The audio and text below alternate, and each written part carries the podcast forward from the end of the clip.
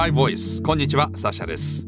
この番組は NRI 野村総合研究所が誇るプロフェッショナルな方々がそれぞれの専門分野をテーマにビジネスのヒントになるコンテンツをお届けする音声プログラムです。今回のシリーズではお二人のプロフェッショナルにお話を伺ってまいります。アーバンイノベーションコンサルティング部上級コンサルタントの大道明さん。社会システムコンサルティング部上級コンサルタントの出口充さんです。1話目2話目は大道さんを中心に3話目は出口さんにそして4話はお二人に揃ってご登場いただきます。お二方どうぞよろしくお願いいたします。よろしくお願いいたします。よろしくお願いします。えー、まずは、えー、最初にお話を伺っていくのは大道さんですね。どうぞよろしくお願いいたします。よろしくお願いします今回のシリーズでは2040年の住宅市場と課題。これをテーマに4回にわたってお話を伺っていくんですが早速ですが大道さん初回となる今回はどういったお話でしょうか？はい。今回は2020年の新設住宅着工の状況についてお話をできればと思っております。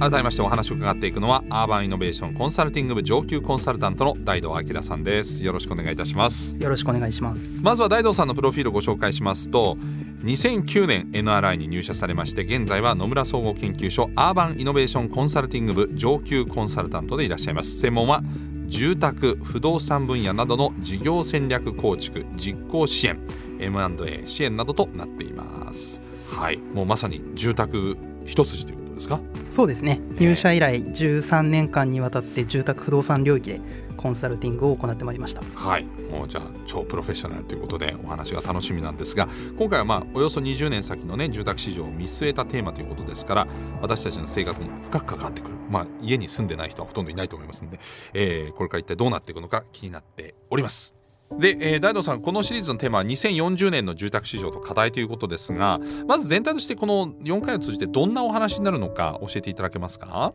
はい。住宅市場は今まさに変局点にあるというふうに考えております、はい、一番大きいのは新型コロナウイルスの影響です、ええあの我々も実感していると思いますけれども今まで家というのは人によってはただ寝に帰る場所だったわけですけれども、はい、まあ、今となってはその家で働いたり、はい、学んだり、まあ、いろいろな活動が営まれるようになってきたわ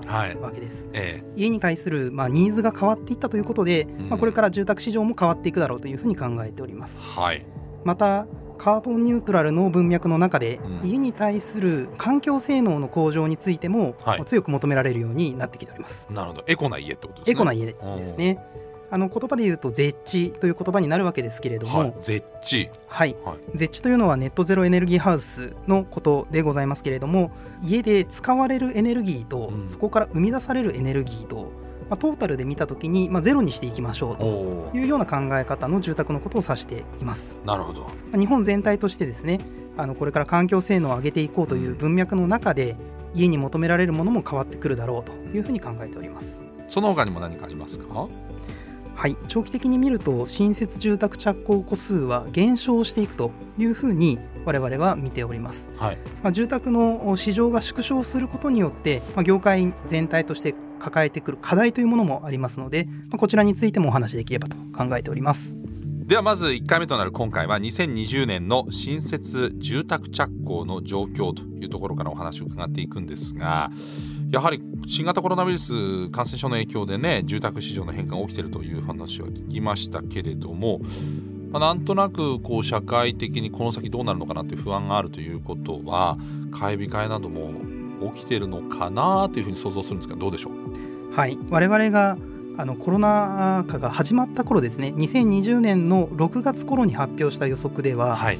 このコロナウイルスの影響によって住宅市場がリーマンショックの時以上に縮小するだろうというような予測を立てました、はい、リーマンショックの時だいぶ社会がね経済がぎゅっと縮小しましたけれどもそれよりも下がるんじゃないかという予想だった。はい、はい、そうです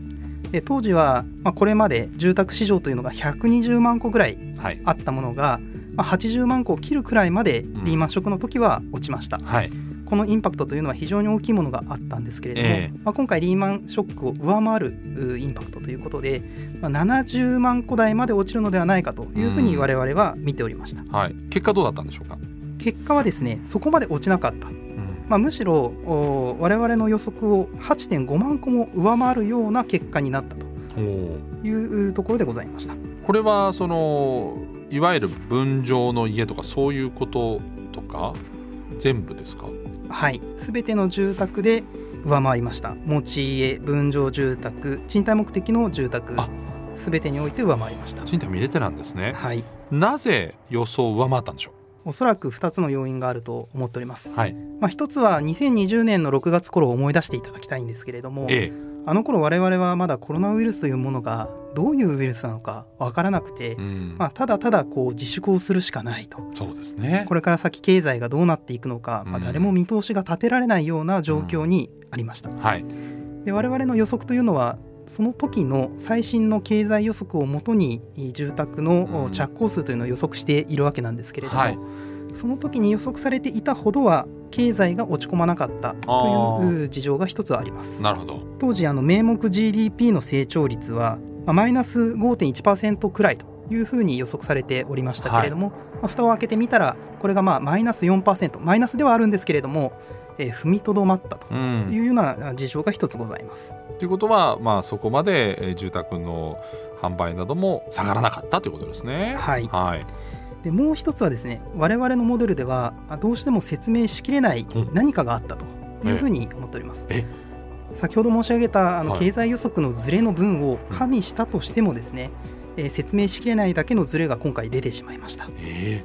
ー、その説明できない要因って何ですか？はい。これはまあ後付けの推測になるわけでございますけれども、えー、まあ、一つ我々働き方が変わりました、はい、あのテレワークが普及して多くの方が家で働くようになりました。そうですね。このテレワークの急速な普及によって食住が一体化したことによって今日本の中にある住宅ではその住まい方を支えきれなくなったと。いうようなことがあるのではないかと考えております。なるほど。例えば仕事もできる環境のところに引っ越したりそういう家を買ったりとかっていう層もある。はい例えば夫婦と子供2人がいる家族世帯をイメージしていただきたいんですけれども、はい、仮に共働きだったとすると、まあ、旦那さんも働いて、はい、奥様も働いて、はい、で場合によってはお子様も家でオンライン授業を受けると、はい、3人が家にいてそれぞれ、えー、活動しなければならないわけですけれども。部屋がそれぞれないと干渉しちゃいますよね。そうなんです、えーで仕事によってはあの情報セキュリティの問題で、部屋がクローズでなければならない方もいらっしゃると思います、はいえ。ー、オンラインの会議をしていると音声が入らないようにというふうに他の方が配慮しなければならないシチュエーションもあると思います、はい、まあ、そういったことができる住宅というのは実はそこまで多くなかったのではないかというようなことで、えー、人によってはですね新しい住宅をお求めになったり、まあ、引っ越されたりということがあったのではないかと思います、確かに近年のあのマンションとかの分譲マンションとかだと割とあの一部屋の区画を大きくして部屋の数を少なくしようという流れもあったしあと例えば都会になるべく住んで通勤時間を減らそうとしていた人にとってみるとその分住宅の広さっていうのは我慢してた。それを地方にとかもうちょっと離れたところにそのオンラインになるんだったら出勤時間関係なくなりますからその分、まあ、同じ家賃と同じ金額で広いところっていう考え方の方も多かったってことですかね。おそらくそうだと思います。なるほど。ということは今後もこの傾向は続いていくんですか？我々の働き方がコロナがある程度収束した後どうなるかというところはまだこれからの議論だと思いますけれども、うん。まあ、一旦我々テレワークを知ってしまったわけなので、はい、これがゼロになるとは考えにくいのではないかと思っております。えー、なるほど。そうするとまだ我々がまあ、働きやすく住まいやすい家というのと、うん、今世の中にある家ここにギャップがまだまだあるのではないかというふうに考えておりまして、うん、もしかすると、まあ、長期のトレンドに比べてややこう新設住宅着工戸数が押し上げられる、うん、そういう傾向が出てくるかもしれないと考えております。それこそがまさにこの冒頭おっしゃっていた転換期にあるということにつながってるわけですね。はいとここまで2020年の住宅市場に起きた新型コロナウイルス感染症の影響による予想外のポジティブな変化とそれが起こった要因について聞きましたけれども今後はこれからの住宅市場がどうなっていくのかについて新設住宅リフォームの両面から伺っていきたいと思います。引き続きお話を伺っていくのはアーバンイノベーションコンサルティング部上級コンサルタントの大道さんです。引き続きよろしくお願いいたします。よろしくお願いします。NRI Voice